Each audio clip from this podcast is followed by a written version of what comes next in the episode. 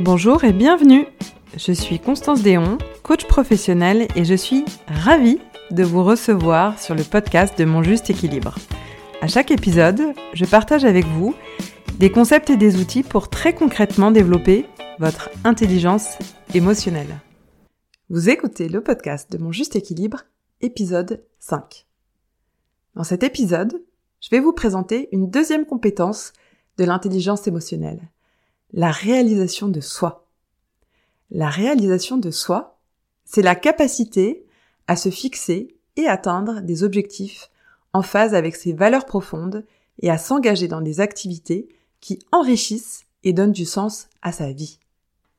La réalisation de soi fait partie de la perception de soi. Vous savez, une des cinq dimensions de l'intelligence émotionnelle qu'on a vu dans l'épisode 3. Je vous invite à écouter l'épisode si c'est pas encore fait et à télécharger la roue des 15 compétences de l'intelligence émotionnelle dans les notes de cet épisode.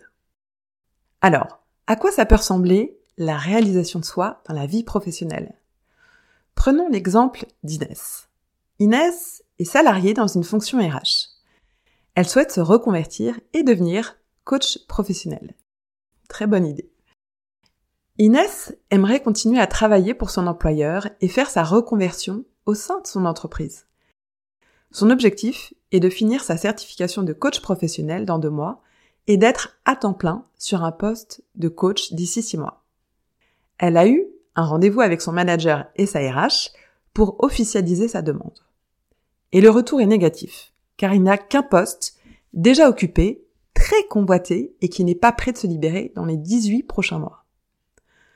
Alors, si Inès avait une réalisation de soi très haute, comment réagirait-elle face à cette situation? Inès est très claire sur les raisons qui la poussent à se reconvertir. Inès a perdu du sens dans son job de RH. Son activité est devenue trop en décalage avec ce à quoi elle aspire.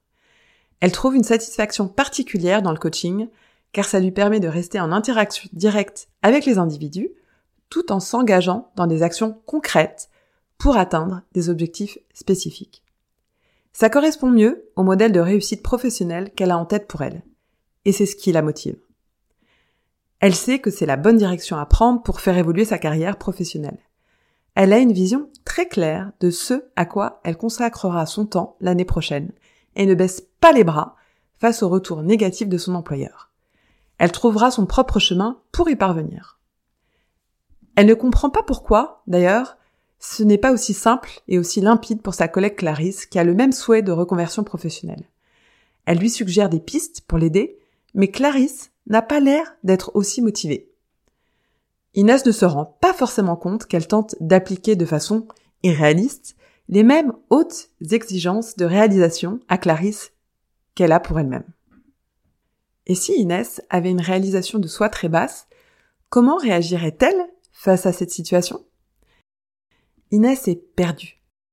Elle doute de ses choix et de la direction qu'elle souhaite prendre. D'un côté, elle n'envisage pas être entrepreneur pour être coach professionnel. Et de l'autre, chercher du travail ailleurs lui semble aussi compliqué parce qu'elle n'aura pas encore d'expérience professionnelle significative dans son nouveau domaine. Elle a l'impression d'être en bas d'une immense montagne à gravir. Elle est comme paralysée. Elle a du mal à se motiver par elle-même et à exploiter ses capacités. Donc la réalisation de soi, c'est quoi? C'est la recherche de sens, c'est la manière dont on s'épanouit, ce sont nos valeurs, nos besoins profonds, ce qui nous fait vibrer et ce qui nous donne de l'énergie pour atteindre des objectifs significatifs. Il y a deux éléments importants qui composent cette compétence. Le premier, c'est le sens. Le sens que l'on trouve dans ce qu'on fait et l'impact de nos actions. C'est notre moteur pour accomplir des tâches c'est trouver un but et une satisfaction dans notre travail. Ça peut être de contribuer à une amélioration, une solution, un bénéfice dans le monde qui nous entoure en sollicitant un maximum nos capacités. Et comme nous sommes tous uniques, il y a autant de sens que d'individus. À chacune et chacun de trouver le sien. Le deuxième, c'est que la confiance en soi est très liée à la réalisation de soi. On se réalise et on s'épanouit par l'action en développant ses capacités. On a un sentiment de satisfaction, d'accomplissement par l'action et en relevant de nouveaux défis. D'ailleurs, quand on me demande comment trouver ce fameux sens, je pense que c'est grâce à l'analyse de nos expériences passées et futures. C'est-à-dire la façon dont je me sens en faisant l'action. Sur l'échelle du bien-être, comment je me sens dans mon corps. C'est comme une chasse au trésor intérieur. Il faut créer des opportunités pour agir et voir si ça nous plaît et pourquoi. En tout cas, c'est ce qui, moi, m'a permis de trouver mes propres réponses. À l'inverse, on a vu qu'une réalisation de soi sous-développée pouvait tomber dans l'inaction et la perte de sens. D'ailleurs, le sens au travail, ou plutôt la perte de sens au travail, n'a jamais été autant évoqué à notre époque pour justifier la grande démission des salariés. Il existe un terme anglais, le brown out, qui se traduit par une baisse de tension dans un réseau électrique.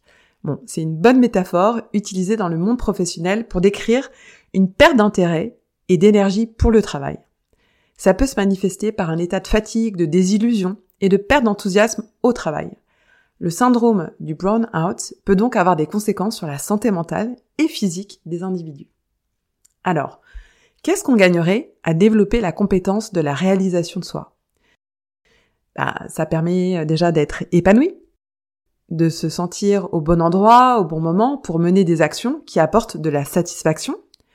C'est aussi utile pour accomplir et concrétiser des objectifs ambitieux au service de ses motivations profondes. Et comme toute compétence, ça s'apprend et ça se pratique. On peut toujours s'améliorer. Mais rappelez-vous, une intelligence émotionnelle développée repose principalement sur l'équilibre entre les 15 compétences de l'intelligence émotionnelle. Même si on a la compétence de la réalisation de soi très développée, ça peut poser des problèmes.